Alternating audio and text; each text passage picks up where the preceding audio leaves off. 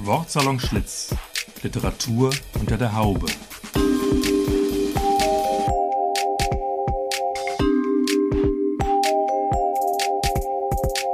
Ein Podcast über Literatur, Buch, Stadt und Szene aus dem ehemaligen Frisiersalon Schlitz in Frankfurt.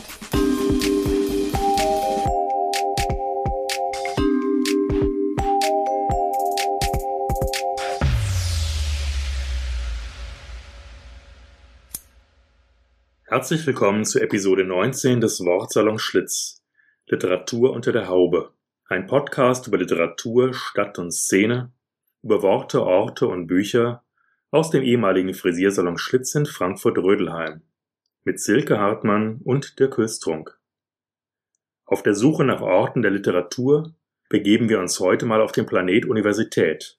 Genauer der Universität Frankfurt. Und hier zu einem besonderen Ort, der die Geisteswissenschaften wieder ein bisschen erdet, an dem sogar die Dauerwelle ein Thema ist. Leider einmal mehr im virtuellen Raum begrüßen wir heute in unserem Wortsalon Schlitz Franziska Haug und Nicola Menzel. Beide sind wissenschaftliche Mitarbeiterinnen am Institut für deutsche Literatur und ihre Didaktik an der Goethe-Universität Frankfurt. Beide koordinieren darüber hinaus das Fortbildungsprogramm Buch- und Medienpraxis. Herzlich willkommen. Schön, dass ihr zu Gast seid. Hallo, danke für die Einladung. Ja, auch danke von mir.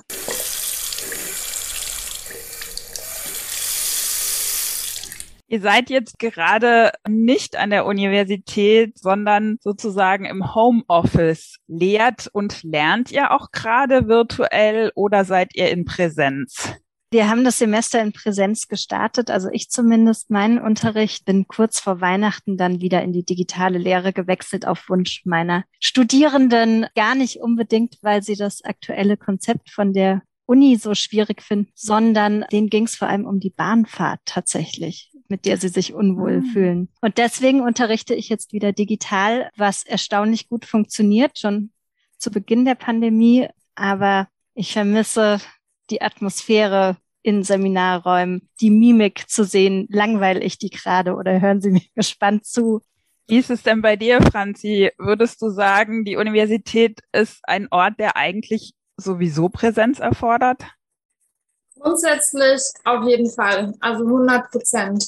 Allerdings glaube ich, dass sich vermutlich auch mit jetzt hoffentlich baldigem Ende der Pandemie verschoben haben wird, was das auch bedeutet, Universität oder Lehren, Lernen und Forschen in der Universität. Also die Studierenden, die wir jetzt haben, Nicola und ich, in den äh, Einführungen zum Beispiel, also die im ersten oder zweiten Semester sind, die kennen das ja gar nicht anders. Die lernen Universität so kennen, dass das da so ein Geisterschloss ist, das irgendwo steht. Die ähm, waren da noch nie und die kennen uns nur virtuell. Und das verändert natürlich enorm irgendwie das Zwischenmenschliche, aber auch das, was es bedeutet, irgendwie für sich zu lernen, irgendwie Diskurse zu führen, ähm, kritische Gedanken zu entwickeln und so weiter, weil das alles, ja, ich würde sagen, erschwerte Bedingungen sind.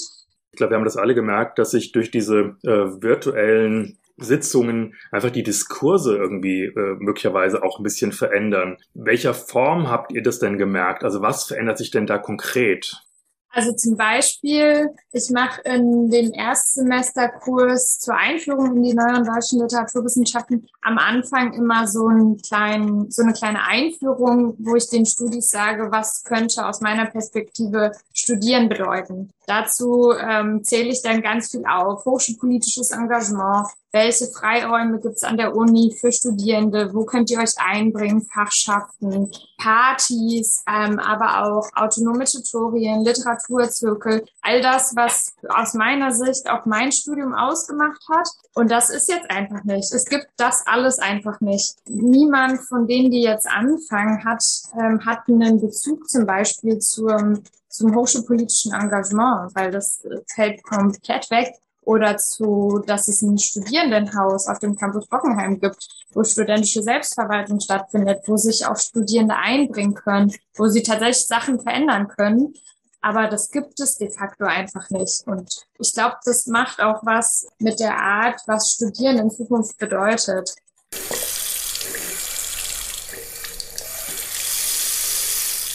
Wie seid ihr überhaupt an die Universität gelangt? Was habt ihr jeweils davon erwartet?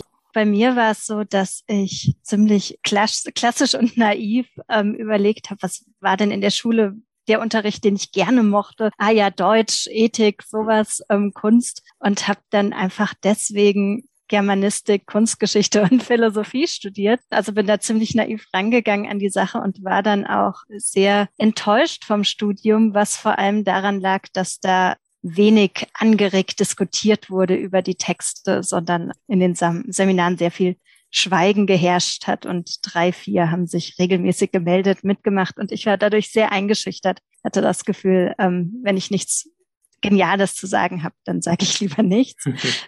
Das hat sich mit der Zeit Gott sei Dank geändert. Ja, ich habe mich da dann eher tatsächlich so ein bisschen durchgebissen, wollte eigentlich praktisch arbeiten mit Literatur. Ich wollte eigentlich an Verlag Lektorin werden, auch so ein fast Kindheitstraum. Bin dann auf die Buch- und Medienpraxis in Frankfurt gestoßen. Ich habe in München studiert.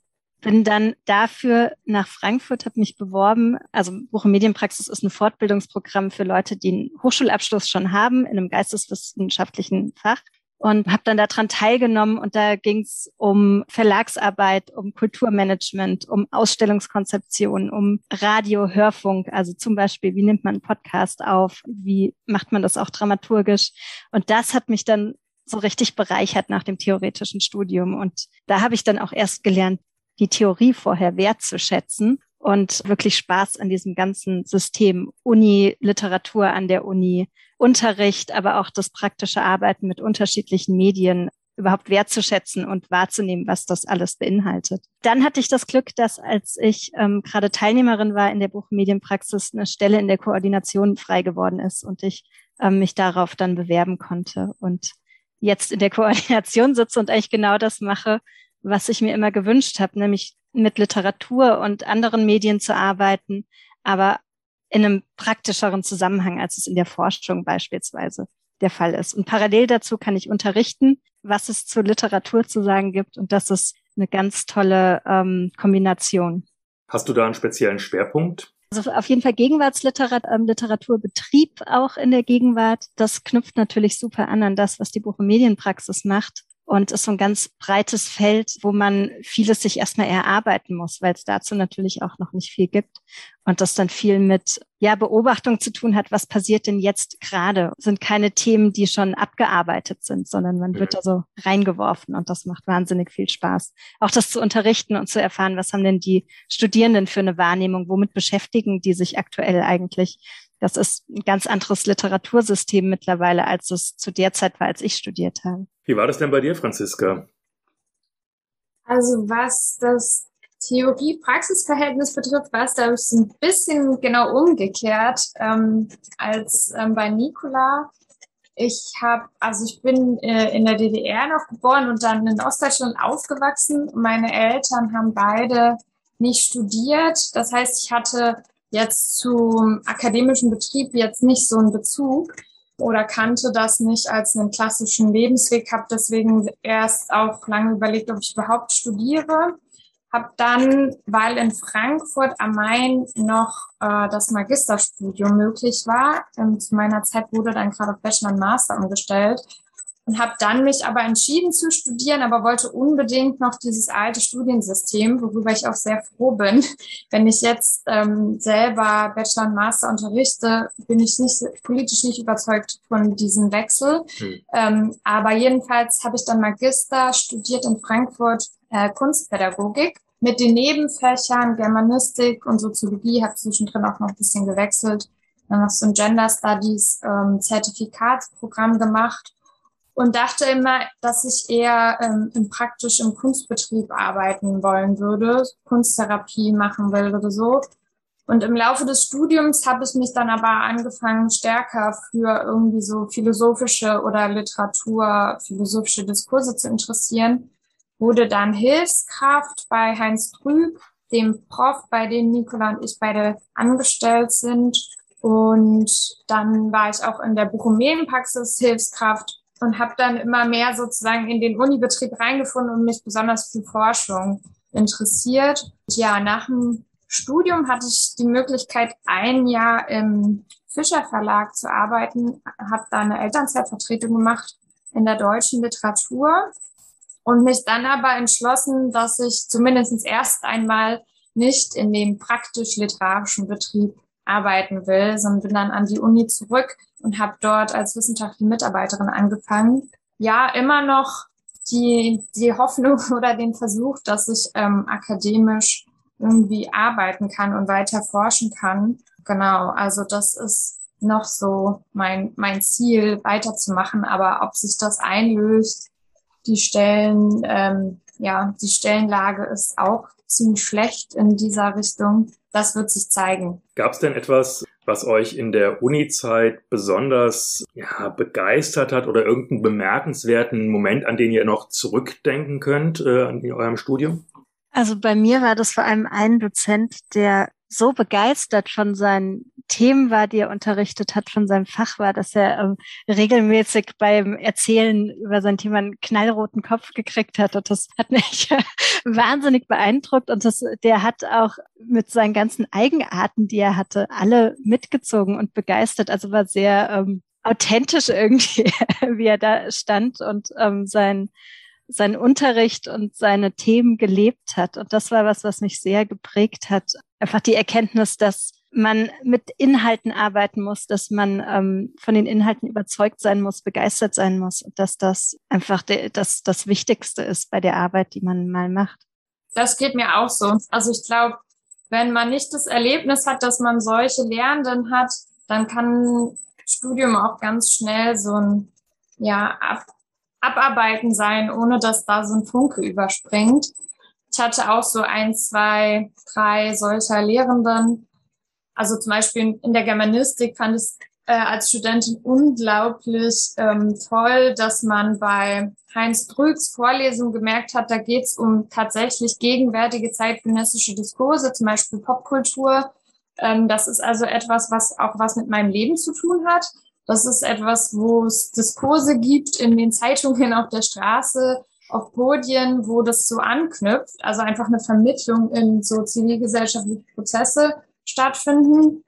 Äh, das zum Beispiel oder auch in der Soziologie. So ein Schüler von Adorno noch, Jürgen Fritzert, ein Soziologe, der auf die kritische Theorie in, äh, in Ehren gehalten hat, in Frankfurt war das für mich auch sehr, sehr wichtig, äh, diese politischen Prozesse, die sich so mit der hochschulpolitischen Entwicklung, mit dem Umzug von Bockenheim ins Westend, das ist jetzt wahrscheinlich nur für Frankfurter interessant, aber ähm, dass sich da auch schon ein bisschen was verändert hat im, im System der Hochschule, andere Anforderungen, genau ein anderes Studieren war das dann in, in dem neu, auf dem neuen Campus als in ähm, Bockenheim, äh, wo es auch noch ein wichtiger Ort für mich, das Institut für vergleichende Irrelevanz, ein von Studierenden besetztes Haus, was so selbstverwaltet wurde. Da gab es selbst organisierte Seminare, Vorlesungen, alles von Studierenden für Studierende oder der AFE-Turm, wo es so ja, kleine Cafés gab, die wir selber betrieben haben als Studis und so. Also dieses ganze Engagement und so ein Bezug zum universitären Leben, der nicht quasi Credit Points sammeln allein ist, der war für mich, glaube ich, sehr maßgeblich. Ähm. Aber allein die Architektur, allein der Standort, der macht unglaublich viel. Also der Campus Bockenheim ist innenstädtisch, der ist offen, da gibt's keine Zäune. Menschen kommen dort in das Café auch so aus dem Viertel. Es gibt S- und U-Bahn, man kommt dort gut hin. Ähm, der Campus Westend ist nicht gut angebunden. Dann gibt's eine ähm, nicht so rühmliche Vergangenheit politisch dieses Gebäudes. Und das sind alles so, also verschiedene Faktoren, die, glaube ich, der heutigen Generation von Studierenden so auch so eine Teilhabe erschweren. Inwieweit hat sich euer Lesen von Literatur während des Studiums äh, verändert oder vielleicht auch äh, in dem Moment, wo ihr angefangen habt, es zu lehren? Also was ähm, bei mir tatsächlich problematisch war, war die Überforderung, die damit auf einmal zustande kam. Also schon im Studium und ähm, bis jetzt einfach die Menge an Büchern, die ich wahrnehme überhaupt, ist eine ganz andere und über einen längeren Zeitraum. Ich gehe nicht mehr nur in die Buchhandlung und gucke mir an, was liegt da aus und was ähm, spricht mich mhm. vielleicht gerade an, sondern es ist mehr so ein, ähm, ja, wie so ein Suchen in der Bücherei, wo es aus allen Zeiten sämtliche Bücher gibt. Im Prinzip müsste ich vom Gefühl her alles lesen, weil ich auch mit allem mittlerweile was anfangen kann, dadurch, dass ich Bezugspunkte zu jedem finde. Ich habe gemerkt, dass ich über die Arbeit hinaus immer weniger gelesen habe in meiner Freizeit. Was da ein wichtiger Punkt für mich war, um das zu ändern, war, dass ich alle Bücher, die ungelesenen, die ich so angesammelt hatte, ähm, weggegeben habe und jetzt im Prinzip nochmal neu anfange. Also wenn ich ein ähm, Buch geschenkt bekomme oder kaufe, ähm, also ich meine jetzt nur das private Lesen, dann habe ich das Gefühl, oh toll, jetzt kann ich das einfach anfangen und habe nicht den Stapel ungelesene Literatur neben mir, ähm, bei dem ich das Gefühl habe, das muss ich erstmal abarbeiten, aus, also auch aus diesem Arbeitsgedanken heraus. Das ähm, muss ich vielleicht mal unterrichten oder das würde ich gerne unterrichten. Aber ähm, liest du denn die Bücher auch anders, diesen ganzen Hintergrund, den, den man da hat, oder kann man noch so ganz unverstellt auf das Buch gucken? Genau, das ist ja ähm, der zweite Teil der Frage im Prinzip, das Lesen selbst dann ich lese schon anders und ich muss sagen, mir gefallen dadurch weniger Bücher, also von dem, was aktuell auf dem Markt ist vor allem. Ähm, aber wenn mir eins gefällt, dann ähm, auch so richtig. also ich habe irgendwie so sehr ähm, starke Gefühle plötzlich Büchern gegenüber. Früher habe ich auch viel einfach gelesen, um zu lesen. Und jetzt ähm, ist mir der Gegenstand, den ich lese, sehr viel wichtiger. Also ich merke auf jeden Fall, dass ich es nicht mehr trennen kann, berufliches Lesen und privates Lesen das nervt auch mich teilweise ungemein. Also ich muss mir richtig vornehmen, einfach mal einen Roman nur zu lesen als Art, als eine Art Amüsement oder so. Auch dann kann ich nicht darüber hinwegsehen, dass da vielleicht dass der formal ästhetisch nicht so toll ist, wie er hätte sein können. Oder, weiß ich nicht, äh, rhetorische Stilfiguren komisch sind oder nicht passen, was auch immer. Auf jeden Fall, das lässt sich nicht mehr abstellen, denke ich, ähm, durch, mhm. durch unsere berufliche Beschäftigung. Und tatsächlich lese ich aber auch viel weniger in der Freizeit. Und das ist irgendwie auch schade. Ich habe auch einen riesigen Stapel, zum Beispiel mit Gegenwartsliteratur. Es gibt so viele tolle Debüts, äh, die ich dann keine Ahnung, wenn man zum Beispiel bei Open Books guckt, ähm, beim Festival, was alles da stattfindet, und ich ähm, kaufe dann alle und lege sie mir hin und denke, das ist auf jeden Fall mein Ding und ich weiß auch, das sind Diskurse, die interessieren mich. Ich will da hinterher sein, aber ich schaff's nicht mehr, alle zu lesen. Ich kann eigentlich sehr schnell lesen, aber durch dieses diesen beruflichen Blick ähm, liest man irgendwie aufmerksamer, habe ich zumindest den Eindruck, oder saugt mehr auf, was man auch einfach nicht müsste, wenn man einfach so mal am Strand oder einem Café mal was runterlesen könnte. Du hast jetzt eben gesagt, Amüsement. Habt ihr denn sowas wie, ich nenne das jetzt einfach mal salopp, so ein literarisches Guilty Pleasure? Irgendwas, äh, was man vielleicht im Diskurs sowieso überhaupt nicht liest, aber selber sich äh, mal irgendwo hinlegt und sagt, das gönne ich mir jetzt mal. Also so, so Generationenromane lese ich immer noch total gerne, habe ich schon immer. Also sowas wie Isabel Allende, jetzt nicht unbedingt die neueren Sachen, die ähm, ich äh, sprachlich auch nicht so toll finde, ehrlich gesagt. Also die älteren Sachen, das Geisterhaus oder so, das, sind, das ist ein Buch, das würde ich auch mehrfach lesen. Da geht's mir dann wirklich um diese ja, Familienkonstruktion und dieses endlose Erzählen darüber. Und das ist aber wirklich so ein Guilty Pleasure-Ding, wo ich denke, na ja, ähm, würde ich jetzt mich nicht ewig mit beschäftigen wollen, gedanklich so in der, äh, aus der Arbeitsperspektive heraus.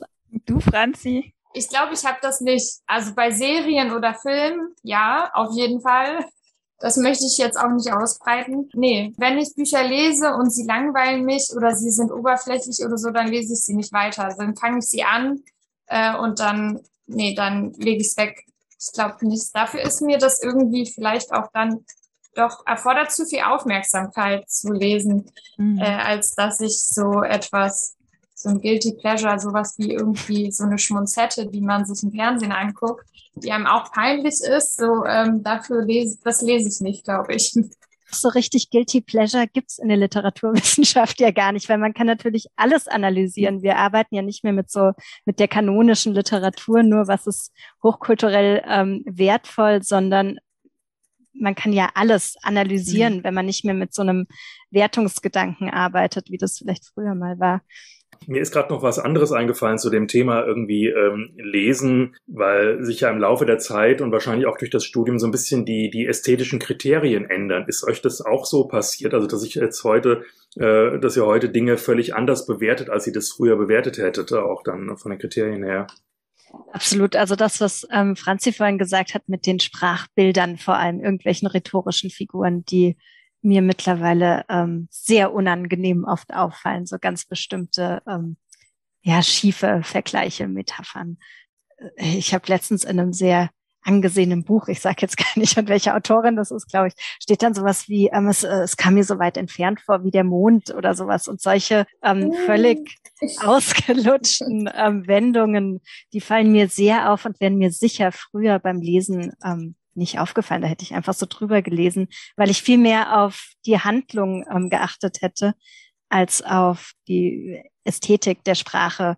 Anknüpfend an letzteres ist es ja auch so, dass mit einer ähm, Ausbildung, einer strukturalistischen oder poststrukturalistischen Literaturausbildung, wir ja auch wissen, dass die ästhetischen Formen quasi ihren Inhalt auch bilden oder zumindestens mitbilden, heißt, man kann eigentlich gar nicht darüber hinweggehen, dass wenn jetzt permanent zum Beispiel Weiblichkeit mit einer Blume verglichen wird, äh, also diese rhetorische Figur eines Vergleichs ähm, vergeschlechtlicht angewendet wird, dass das etwas bedeutet für die Art und Weise, wie zum Beispiel Weiblichkeit dann in einem Buch inhaltlich dargestellt wird, so.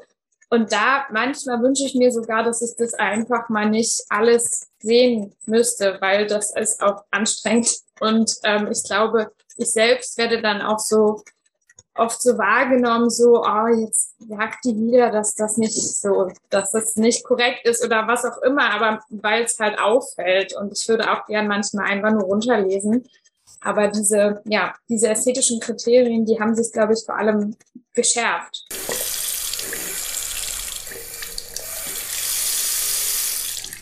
Wir würden jetzt gerne noch mal einen kleinen Exkurs beim Planeten Uni auf den Sonderplaneten Buch- und Medienpraxis machen, wo ihr beide Koordinatorin seid. Das ist ein Fortbildungslehrgang. Seit wann gibt es dieses Programm? Mit äh, welcher Zielgebung wurde das gegründet? Das ist wirklich so ein Planet für sich. Das hast du schon gesagt, Silke. Wurde 1997 gegründet und hatte damals schon die Idee, es soll darum gehen, Brückenschlag zu bilden zwischen dem sehr theoretischen Studium und der praktischen Anwendung ähm, dessen, was man da lernt, und zwar vor allem mit Blick auf unterschiedliche Medien und Literatur, Kulturberufe. Also jemand, der schon studiert hat, kann lernen in der Buch- und Medienpraxis, wie arbeitet ein Lektor, eine Lektorin, ähm, wie wird ein Buch hergestellt, aber es geht eben nicht nur um das Thema Literatur und Verlag, sondern auch der breitere Kulturbereich. Ähm, wie arbeitet man beim Fernsehen? Wie dreht man eine Sendung? Was muss man da dramaturgisch bedenken und so weiter? Also es kommen Leute an die Uni, die in verschiedenen Kulturbereichen arbeiten und unterrichten dann in Seminaren, indem sie einerseits so das wichtigste Grundlagenwissen vermitteln und andererseits ähm, praktisch arbeiten mit den Studierenden. Ja, das ist natürlich wahnsinnig wichtig, weil sowas im Studium kaum vorkommt. Da gibt's dann in irgendeiner Modulbeschreibung mal den Vorschlag, man sollte doch mal ein Praktikum machen. Das ist dann verpflichtend. Das finde ich ist ziemlich wenig, was die Uni da zu bieten hat. Klar ist die Uni keine Berufsausbildung. Ähm, zumindest in unserem Bereich ähm, kann man das so nicht sehen, sondern es geht letztlich tatsächlich um Schlüsselkompetenzen. Lesen, lernen erstmal, schreiben, lernen auf akademische Art.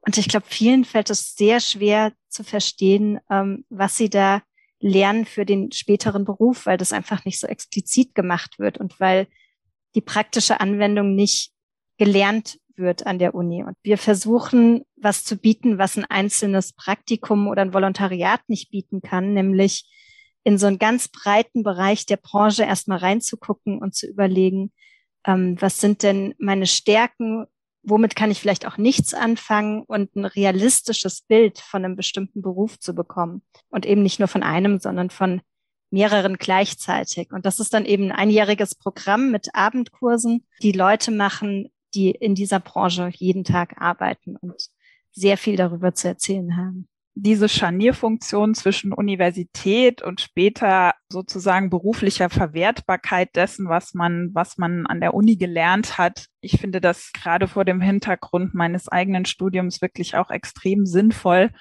in meinem politikwissenschaftlichen Studium, ich sage immer, das hat so ein bisschen auf der grünen Wiese stattgefunden. Das war alles wahnsinnig interessant und toll, aber es war auch so ein bisschen lach pur lach und viele, viele sind da wirklich sehr ratlos zurückgeblieben, wie sie das umsetzen sollen und sind sehr lang in irgendwelchen akademischen Schleifen hängen geblieben, die dann durch äh, hohe Studiengebühren unterbrochen wurden, diese Schleifen. Ich habe immer gedacht, mein Studium ist ja schon eine ganze Weile her, dass sowas wirklich fehlt. Dieses Curriculum, was ihr da zusammengestellt habt, auf welcher Basis habt ihr das gemacht und vor allem aktualisiert ihr das immer mal wieder? Guckt ihr, was, was ist jetzt Neues, interessant, was wäre jetzt wichtig, was gibt's für Entwicklungen? Absolut, genau. Also wir versuchen eine möglichst große Bandbreite abzudecken, die verschiedenen Branchenbereiche, die es gibt, wenn man Richtung Literatur, Kultur, Medien geht. Klar müssen wir mittlerweile einen Kurs anbieten zu digitalen Medien, zu Social Media Plattformen und das ist auch in den altbewährten Kursen wie Presse- und Öffentlichkeitsarbeit oder so immer mehr Thema. Wie macht man das auch über Social Media Kanäle? Unser Radiokurs ist nicht mehr so sehr ein Hörfunkkurs, wie früher Radio funktioniert hat, sondern da geht es natürlich auch sehr viel drum, wie macht man Podcast. Ähm, das heißt, wir versuchen, und das ist was, was wir können, dadurch, dass wir ein sehr flexibles Fortbildungsprogramm sind, immer wieder die neuen Entwicklungen direkt aufzugreifen. Und das können wir von Jahrgang zu Jahrgang sehr schnell machen. Ja, ich muss sagen, also ich finde das auch äh, sehr, sehr spannend. Ich hätte mir das früher gewünscht in meinem Studium, weil ich natürlich auch da ziemlich am äh, Herumeiern war in meinem Germanistikstudium. Äh, ich habe ja in Frankfurt studiert, auch noch auf Magister. Und äh, das war genau das, was mir eigentlich gefehlt hat. Ich habe bis zu meinem Abschluss eigentlich nicht gewusst, was ich damit überhaupt jemals anfangen will. Und ehrlich gesagt, danach eigentlich auch noch lange Zeit nicht. Und habe dann noch irgendwie versucht, mich da irgendwie über den Versuch von einer äh, Dissertation über Wasser zu halten, die dann irgendwann gescheitert ist. Insofern äh, wirklich äh, sehr, sehr spannend. Du hast es gerade eben angesprochen, es gibt eben auch ein Podcast-Radioprogramm, was ich interessant finde.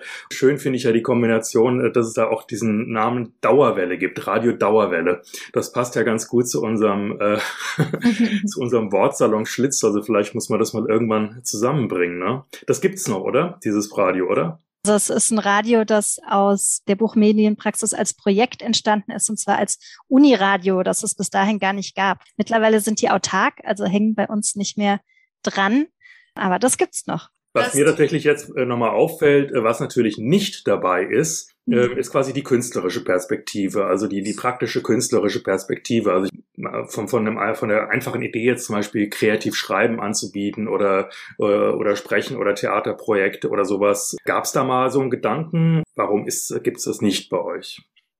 Hm, naja, das ist ja was, wofür es ganze ähm, Schulen gibt, Schreibschulen beispielsweise. Ähm, das ist, glaube ich, ein sehr weites Feld und wir versuchen wirklich das, was man auch im Studium schon lernt, anwendbar zu machen und aufzuzeigen, wofür braucht man das denn eigentlich? Was kann man damit alles machen? Im Studium, wenn man Literaturwissenschaft studiert, da geht's ja auch nicht ums künstlerische Schreiben. Das ähm, ist bei vielen, glaube ich, am Anfang auch erstmal ein Missverständnis, sondern es geht darum, mit anderen Texten zu arbeiten. Und das führen wir weiter. Tatsächlich ist so ein Aspekt, den ich da trotzdem interessant finde an sowas, ist einfach der Perspektivwechsel. Dass äh, sozusagen Menschen, die im Kulturbetrieb arbeiten, natürlich mit kulturschaffenden Menschen zu tun haben. Es manchmal interessant sein kann, einfach mal zu gucken, wie, wie funktioniert das? Wie funktionieren die überhaupt? Ja, wie kommen die überhaupt zu ihren Themen? Was sind da sozusagen die, die Geheimnisse? Einfach, wenn ich jetzt zum Beispiel im Lektorat arbeite, dann mal zu verstehen, wie arbeitet denn eigentlich ein, ein Autor, ja, oder eine Autorin? Genau, was wir immer mal wieder machen, ist, dass mhm. wir ähm, Gastvorträge haben. Zum Beispiel Peter Stamm war immer mal wieder Gast bei uns, der dann natürlich viel erzählt hat aus seiner Autorenperspektive. Wie ist das für ihn, mit einem Lektor zusammenzuarbeiten, von einem Verlag verlegt zu werden? Wir ergänzen unser Curriculum auch immer mit einzelnen Gastvorträgen, die nochmal das ergänzen können, was man mit Blick auf die einzelnen Bereiche, Berufsbereiche noch nicht so lernen kann es überschneidet sich ja auch schon manchmal mit der Aktivität von DozentInnen. Also zum Beispiel Klaus Walter, der lange bei uns einen Radiokurs gegeben hat, ist selber ja auch DJ und ähm, produziert elektronische Musik, heißt es selber auch Künstler. So auch unsere Dozentin bei dem äh, Buchgestaltungskurs, die ist Buchkünstlerin. Also das gibt's schon, aber ich würde äh, auch sozusagen anknüpfen, was Nicola sagte dass das eher eine praktische Fortführung eines ähm, ja, wissenschaftlichen Zugangs zu Künsten ist oder journalistischen oder betrieblichen.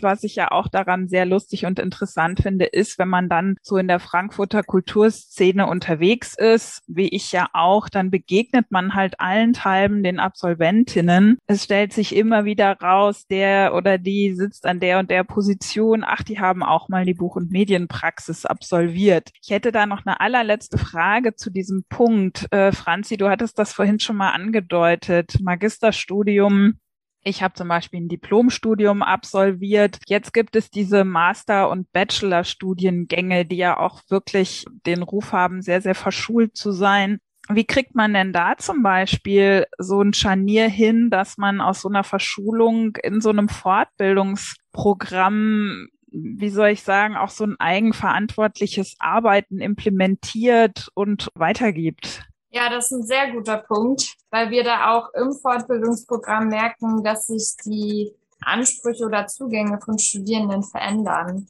Die Studierenden, die das Programm absolvieren, sind jetzt äh, deutlich zum Beispiel jünger als Menschen, die vor 10, 15 Jahren Magister- oder Diplomstudium gemacht haben. Jetzt braucht man nur einen Bachelor, um die Buch- und Medienpraxis zu absolvieren.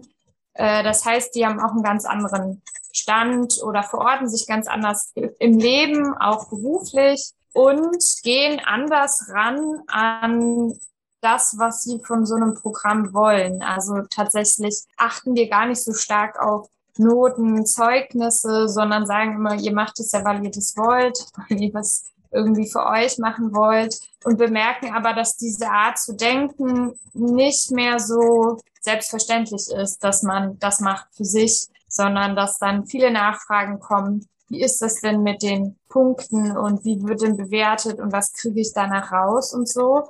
Und das für uns ist das auch ein bisschen eine Umstellung, weil wir so stark das gar nicht selber gelernt haben, so einzuordnen und so. Es ist die Frage, ne, was, ähm, inwiefern kann sozusagen eine Bereicherung von Wissen oder praktisch künstlerisch-ästhetischen, ähm, kulturellen Know-how, inwiefern kann man das bemessen in Credit Points oder Zeugnissen? So, und das ist für uns eine Schwierigkeit. Das lässt sich so nicht messen, wie das aber erwartet wird von Studierenden heute, dass wir es ähm, sollten. Man muss auch dazu sagen, dass sich natürlich auch die Arbeitswelt entsprechend verändert hat. Also die ähm, sind äh, im Gegenteil, die sind überhaupt nicht naiv, wenn sie sich so ausrichten, wie ein kapitalistischer, neoliberaler Arbeitsmarkt das eben von ihnen erfordert. Und deswegen ist es auf jeden Fall so einer materialistischen Perspektive nachvollziehbar, dass die so agieren.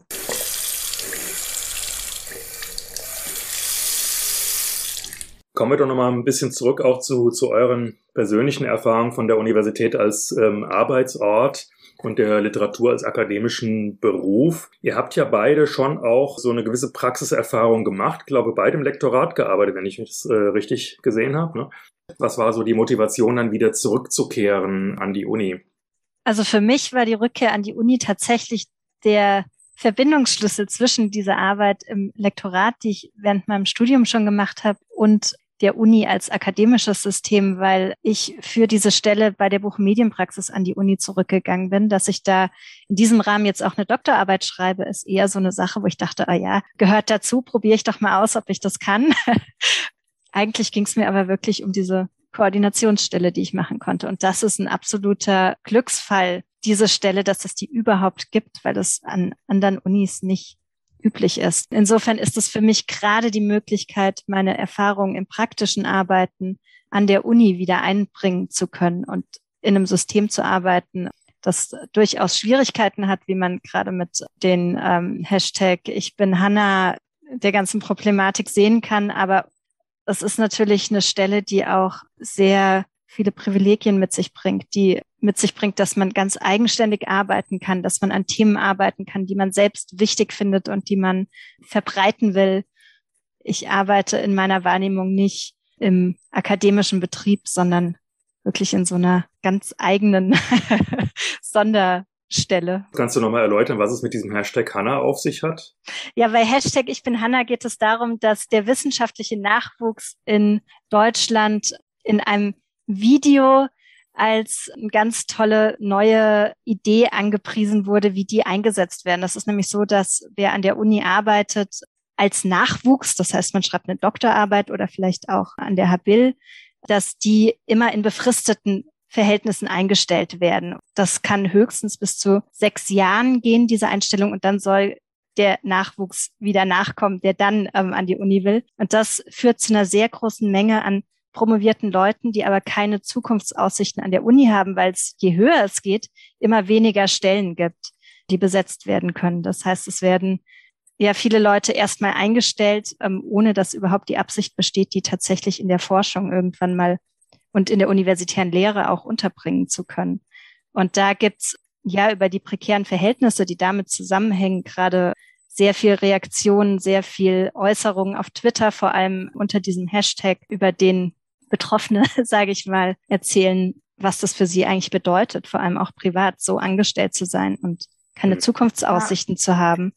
Also das ist, ich würde es auch nochmal drastischer sagen, das ist absolut prekär.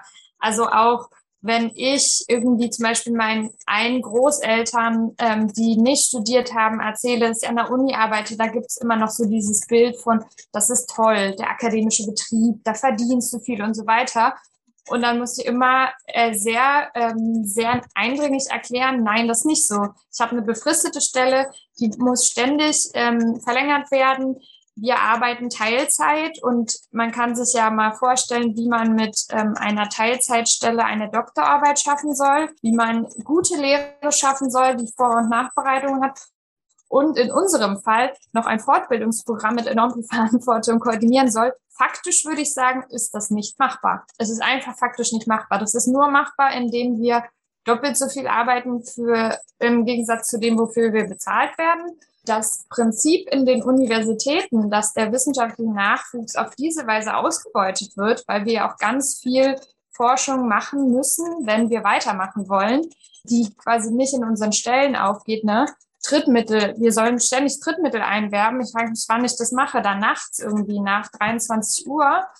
Auf jeden Fall ist dieses Problem ewig lang bekannt, aber es verändert sich nichts. Und ich denke, das ist ein höher, also es müsste politisch gelöst werden, aber da bin ich sehr pessimistisch, leider. Ja, selbst bei denen, die nicht so eine Dreifachbelastung haben wie wir, ist allein schon das Problem, dass die vielleicht mit Mitte 40 erfahren, ich habe keine Zukunft im Unibetrieb. Bis dahin werden sie aber immer weiter gefördert und kommen immer weiter und dann ist aber plötzlich Schluss, weil eben die Stellenlage so schlecht ist, dass plötzlich Leute mit Mitte 40 auf Jobsuche gehen und von ähm, außerhalb der Uni im Betrieb gesagt bekommen, sie haben quasi keine Berufserfahrung, ähm, was so natürlich nicht stimmt. Man muss wahnsinnig viel organisieren, koordinieren, Konferenzen durchführen. Das ist sehr schwer zu erklären, was man da alles lernt, weil das so ein breiter Bereich ist und das ist keine zielstrebige Ausbildung auf einen ganz konkreten Beruf hin.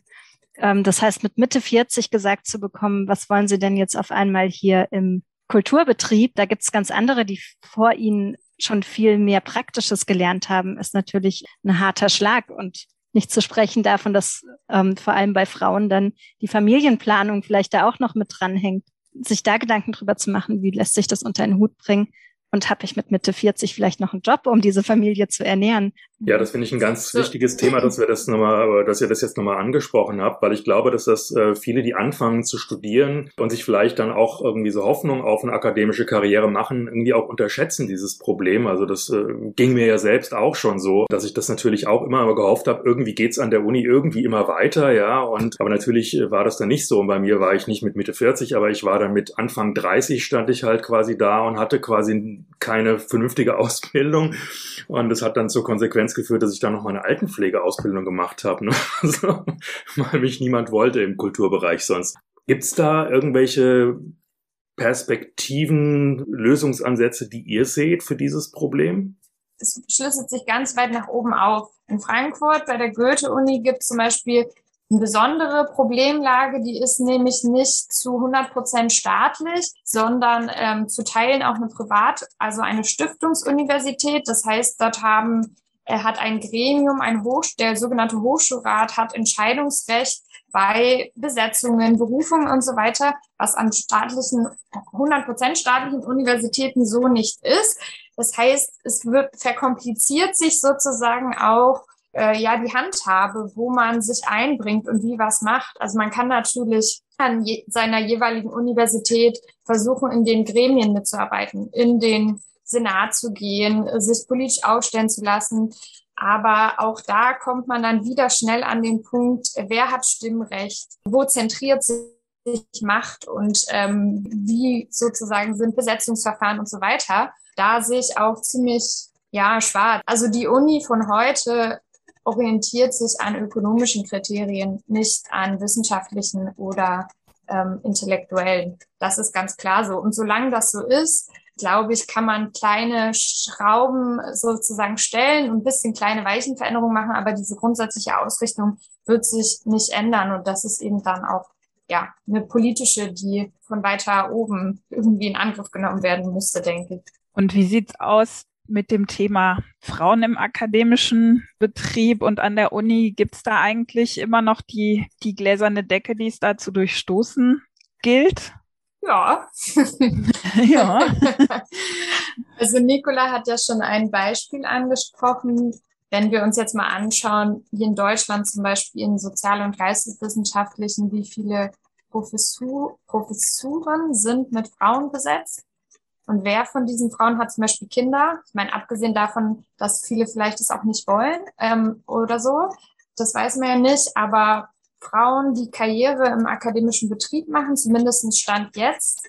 Davon haben ganz wenige Kinder. Also wirklich die, ähm, so dieses klassische Modell, der Mann ist Professor, äh, jemand anders kümmert sich um die Kinder, funktioniert auf die andere Weise halt nicht. Zumindest solange noch Frauen Kinder kriegen äh, müssen in dieser Gesellschaft.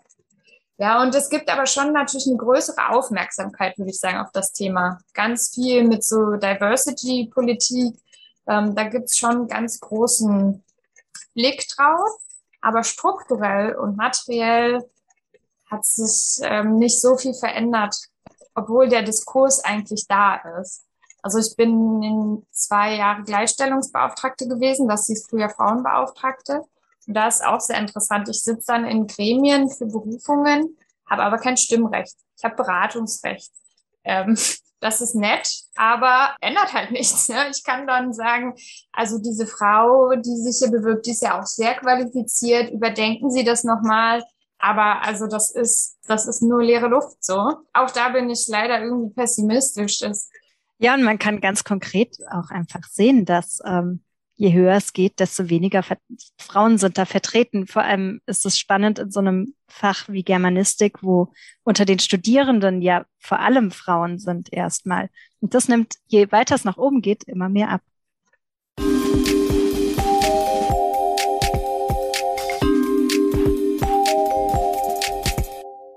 Wir kommen jetzt, glaube ich, mal zu unserem letzten Abschnitt unseres Podcasts, bei dem wir gern noch mit euch darüber sprechen wollen. Wir haben ja diese Episode Planet Universität genannt, weil wir so den Eindruck haben, dass jetzt gerade in Frankfurt die Universität so ein abgeschlossener Kosmos ist und auch wenig in die Stadt hinein diffundiert. Ein gutes Beispiel finde ich immer bei allen VeranstalterInnen und bei allen Institutionen sind die Studierenden sozusagen, ich sage das jetzt mal ganz, ganz platt, die heißeste Ware auf dem Rezipientinnenmarkt. Ja, alle wollen die jungen Leute zu den Veranstaltungen bekommen. Aber das scheint eine sehr, sehr schwierige Aufgabe zu sein. Was denkt ihr denn, was die Gründe dafür sind? Warum sind die Studierenden so wenig auf dem, auf dem, ja, ich sag mal, auf dem Kulturparkett anzutreffen?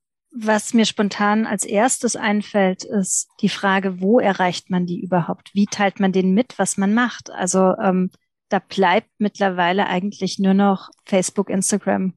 Weiß nicht, ob man über TikTok dann überhaupt die richtige Zielgruppe erreicht. Ja, die, die sozialen Medien, die ähm, Social Media Plattformen, Zeitungsankündigungen ähm, sind nun mal nicht mehr der Weg mittlerweile. Und in den neuen Medien ist es halt so, dass die Konkurrenz wahnsinnig groß ist. Alle kündigen da ihre Veranstaltung an. Das ist eine unfassbare Menge.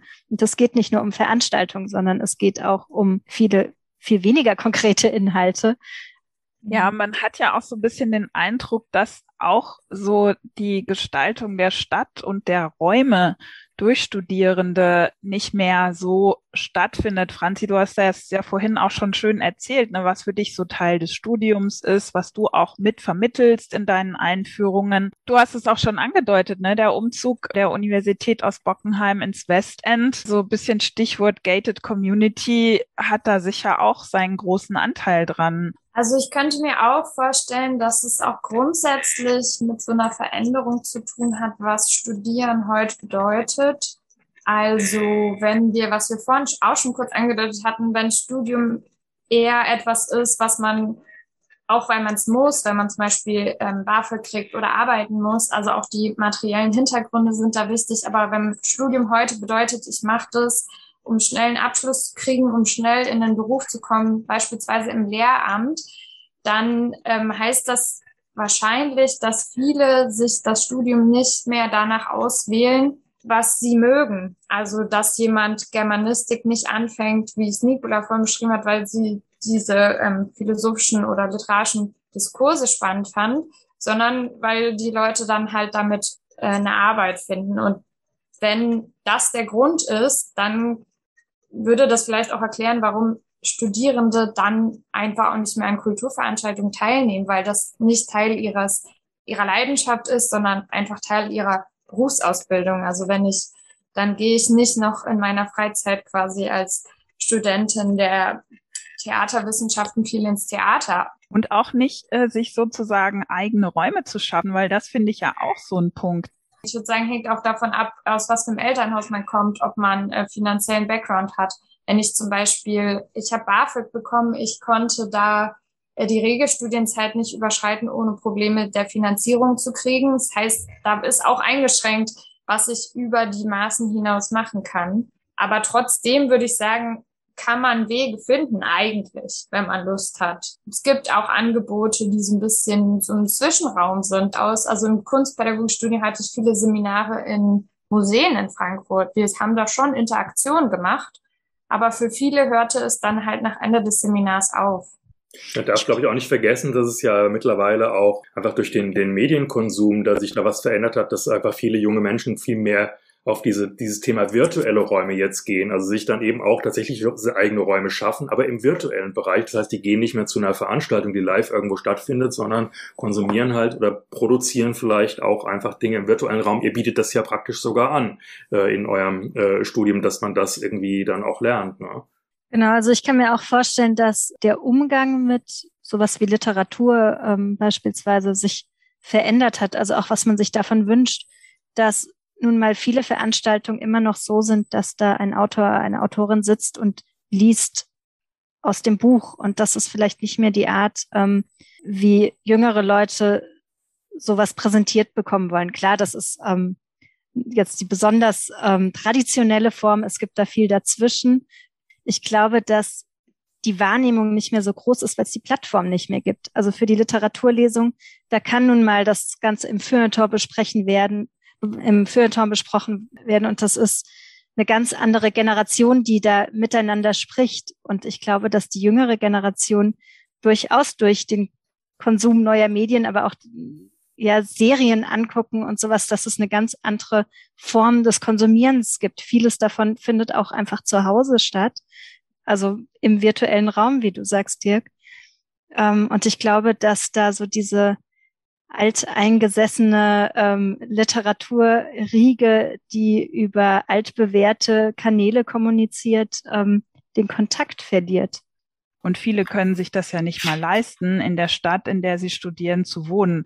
Das ist natürlich auch nochmal so ein strukturelles Thema, was ich glaube, viel eine Rolle spielt, wenn du abends die Stadt verlässt. Das, das ist natürlich nochmal was ganz anderes, wenn du nicht in der Stadt wohnst, in der du da studierst und dann sagst, diese Stadt möchte ich aber auch mitgestalten.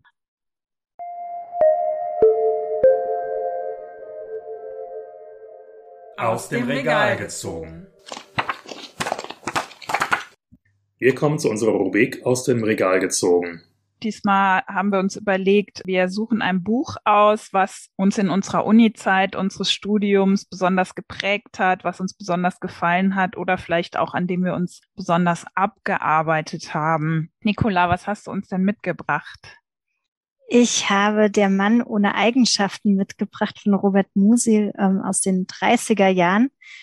Das habe ich schon im Studium gelesen für ein Seminar und das Seminar dazu war weniger spannend. An dem Buch habe ich gemerkt, wie wichtig mir beim Lesen die Sprache ist und die Atmosphäre, die ein Text erzeugen kann. Also, dass mir das viel wichtiger ist als eine spannende Handlung.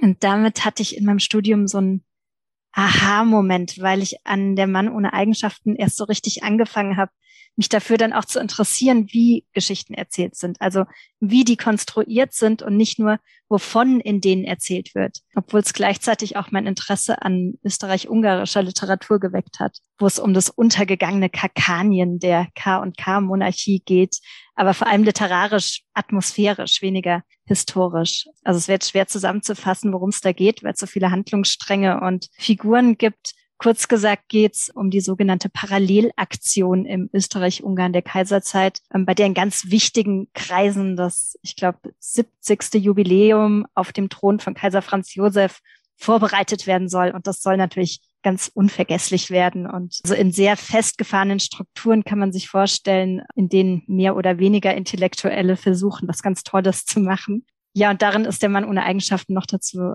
ziemlich unterhaltsam. Also so ein sehr schwerer Text, der mich aber immer wieder fassen konnte. Allein die Kapitelüberschriften, ähm, da ist eine, die mir sehr gut gefällt, die heißt auch ein Mann ohne Eigenschaften, hat ein Vater mit Eigenschaften. Das ist ein Buch, mhm. ähm, wo ich mit sehr vielen Details was anfangen konnte, aber mir auch im Großen und Ganzen so eine Richtung gezeigt hat, was mich überhaupt interessiert. Hast du dazu dann ein Seminar gehabt, äh, das dir geholfen hat, diesen Text zu verstehen? Ähm, ich hatte ein Seminar, das mir aber gar nicht geholfen hat. Also ich war von meinem Studium wirklich sehr enttäuscht, weil die Seminare meistens so aufgebaut waren, dass jeder ein Referatsthema am Anfang zugeordnet kriegt und dann wird jede Sitzung ein, mindestens die Hälfte dieses Referat gehalten, meistens ziemlich ungeübt und ohne klare Vorgaben, worauf dabei geachtet werden sollte, um das Thema auch wirklich ansprechend ähm, oder verständlich zu vermitteln. Und dann ja wurde den Rest der Sitzung abgewartet, ob darüber denn jemand diskutieren möchte. Und manchmal hat das geklappt, manchmal nicht. Franziska, was hast du uns denn mitgebracht? Ich habe zwei Bücher mitgebracht, weil ich mich nicht entscheiden konnte. Die sind beide aber besonders in ihrem Zusammenhang wichtig. Das ist einmal von Karl Marx, das Kapital, und das andere ist von äh, Judith Butler, Körper von Gewicht. Eher soziologische Bücher wahrscheinlich als ähm, germanistische, aber trotzdem spielen sie in meiner Doktorarbeit eine wichtige Rolle für den Zusammenhang oder das Zusammendenken von Arbeit, Ökonomie und Geschlechterverhältnissen. Genau, und wie, wie bist du darauf gekommen, auf diese ja. Lektüre im Rahmen von Seminaren oder wie mhm. kamst du daran? Karl Marx, so ist ja wahrscheinlich sehr oldschool und ein Klassiker bekannt. Das, äh, damit hatte ich mich schon beschäftigt vor dem Studium, so ein bisschen im linken Aktivismus. Äh, Judith Butler war für mich ganz neu. In meinem ersten oder zweiten Semester hatte ich ein Gender Studies Einführungsseminar. Und da hatte die Dozentin ein Buch von Judith Butler und ich musste ein Referat machen, saß neben ihr. Sie klappte ihr Buch auf und da war vorne ein kleiner Totenkopf in das Judith Butler Buch gemalt. Da war ich schon sehr angeregt und dachte, oha, das ist sicher äh, etwas sehr umstrittenes. Also das ist ähm, riesiger Diskurs.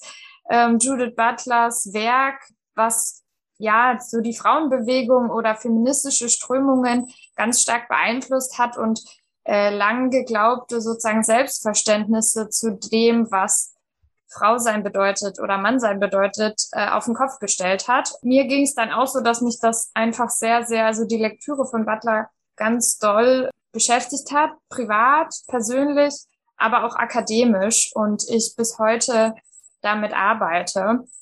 Und ja, jetzt versuche halt diese Erkenntnisse privater und äh, wissenschaftlicher Art von Judith Butler irgendwie auch zu verknüpfen mit den ökonomischen ähm, Studien von Marx, die ich finde, die immer noch eine große Relevanz einfach haben für unsere gesellschaftlichen Verhältnisse. Dirk, was hast du mitgebracht? Ja, ich äh, habe wirklich ein bisschen überlegen müssen, an was ich mich von meinem Studium überhaupt noch erinnere, weil es ist wirklich so ein bisschen an mir vorbeigezogen und da ist gar nicht viel hängen geblieben, jedenfalls nicht so vordergründig. Ich habe jetzt mitgebracht von Hans Magnus Enzensberger den Gedichtband Landessprache. Der ist wiederum innerhalb des Buches Die Gedichte, also die war eine frühe Sammlung äh, von, von Surkamp, der mehrere Gedichtbände äh, enthält. Das war, glaube ich, das allererste Seminar, äh, das ich an der Uni in der, im Bereich, Bereich Germanistik hatte. Ich habe mich eben damals vor allem für Lyrik auch schon interessiert war ein junger, engagierter, politisch engagierter Mensch, war in der Startbahnbewegung, Antifa, äh, Umweltbewegung aktiv.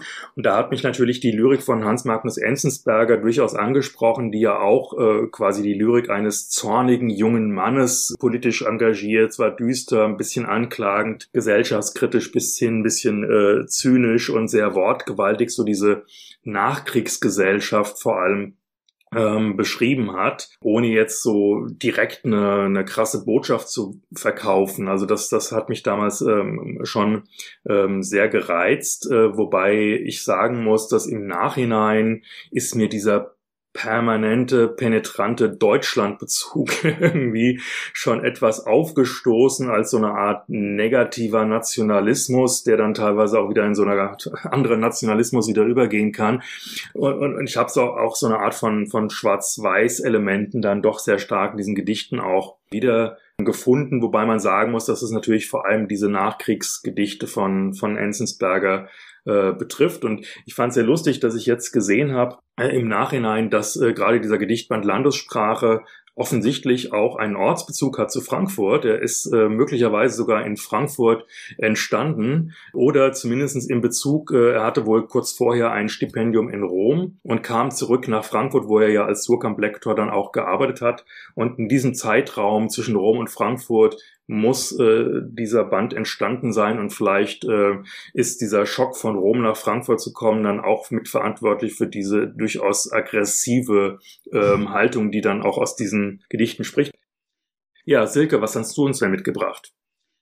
Ich habe uns äh, einen Klassiker mitgebracht, würde ich behaupten, von Virginia Woolf, Montag oder Dienstag. Das ist eine Sammlung der Kurzprosa von Virginia Woolf. Mein Studium ist ja nun auch schon einige Zeit her und ich habe in Saarbrücken angefangen, zu studieren, Politikwissenschaften, Soziologie und auch Literaturwissenschaften. Und ich war da immer auf der Suche nach den Gender Studies, die äh, Franziska vorhin erwähnt hat. Bei uns hieß das noch Frauenforschung.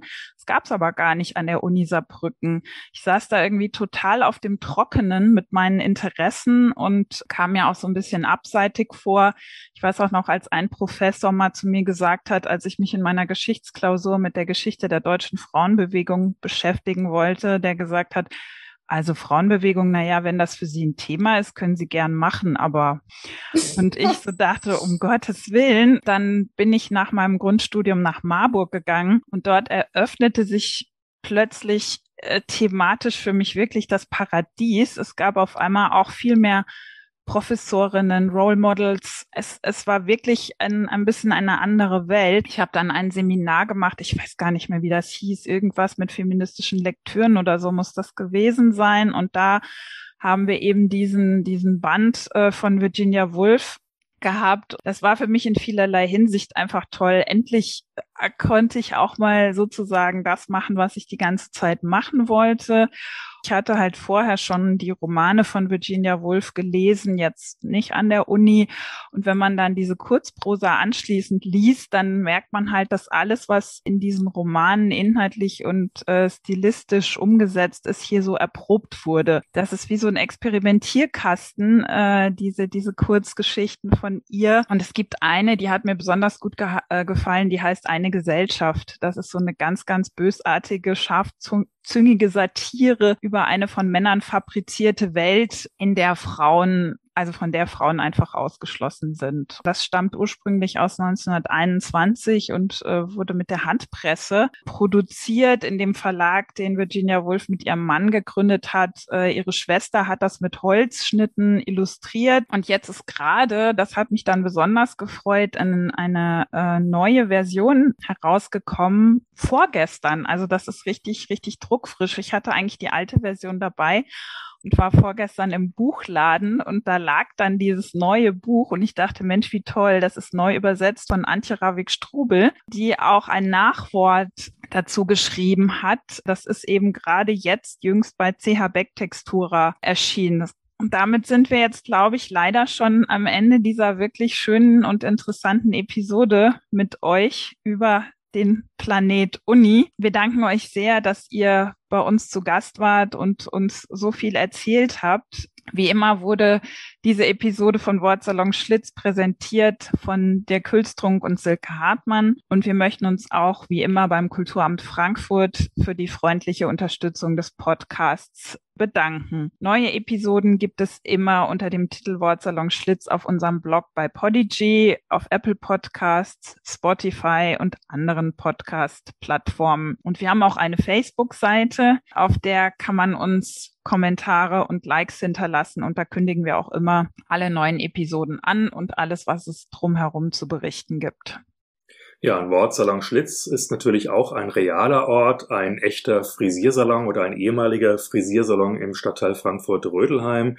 Und jeden Montagnachmittag von 16 bis 18 Uhr könnt ihr die aktuellen Episoden des Podcasts direkt vor dem echten Frisiersalon Schlitz am Alten See 6 in Frankfurt-Rödelheim hören. Das ist eine Seitenstraße von der Alexanderstraße, äh, nicht weit vom Bahnhof Rödelheim. Und dazu präsentieren wir im Schaufenster noch äh, Bücher unserer Gäste. Vielen Dank, Franziska und Nicola, und wir verabschieden uns. Bis zum nächsten Wortsalon Schlitz. Vielen Dank, dass ihr dabei wart. Ja. Tschüss. Danke Tschüss. euch. Danke. Tschüss.